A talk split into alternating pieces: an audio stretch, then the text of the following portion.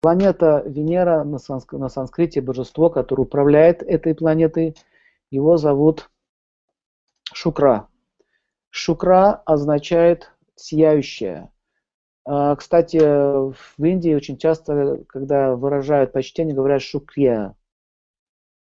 Шукрия, то есть о, сияющая, там, прекрасный, там, или прекрасная. Таким образом, есть целая история.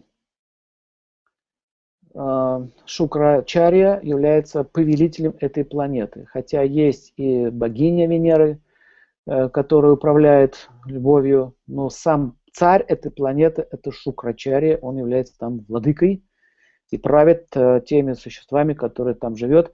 И Шукрачарья является царем демонов, как ни странно. Извините, не царь, э, он является гуру среди демонов, но, но его планета – это Венера, он там обитает. Хотя Венера, э, ей управляет женщина.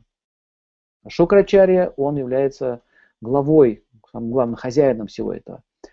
Шукрачарья очень давно, много там эпох назад, э, у него была такая трагедия, он поссорился с Тиндрой. Индра, царь небес, когда шел выбор о том, кого, э, кого сделать главным жрецом среди полубогов. И Индра все-таки принял решение сделать главным жрецом среди богов, это Брихаспати. А Брихаспати это Юпитер. И когда он выбрал Юпитер, то когда он выбрал Юпитер, то Шукрачаря спросил его, а как же я?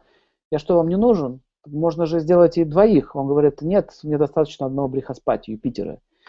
Ну, в общем, там развился конфликт из-за этого, что его так оскорбили. И он сказал, ну что получается теперь, жрец с такими владениями знаний, а он владеет всеми оккультными знаниями, то есть он может управлять стихиями, даже создавать планеты. Он очень могущественное существо. Если, если я никому не нужен, если такой гуру, как я, никому не нужен, тогда я отправляюсь к кому? К асурам. Вот так он принял сторону асуров, и он стал их гуру. Но это не означает, что сам Шукрачарья является асуром. Про него очень много историй есть. И одно из его качеств и свойств заключается в том, что когда-то, э, когда деваты очередной раз победили асуров, он понял, что мне нужна мантра Сандживани. Сандживани – это мантра, которая может воскрешать мертвых. То есть он решил сделать своих подопечных э, неуязвимыми. И он отдал обет, что я буду висеть головой вниз на вот этой вот ветке, вот там священном дереве определенное время, э, сто лет.